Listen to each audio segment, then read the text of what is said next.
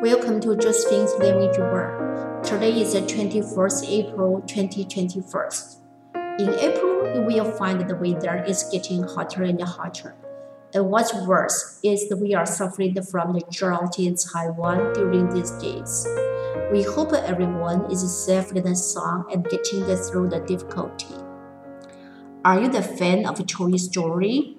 Then it will be the good news to you because you will soon have the opportunity to relive your childhood memories by attending the concert featuring the clips and the scores from the ever popular Pixar movie.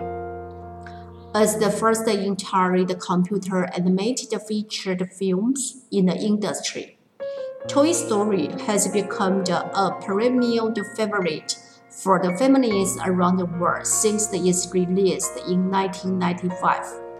It has received four Academy Award nominations, including the Best Original Song for the You've Got a Friend in Me by Randy Newman.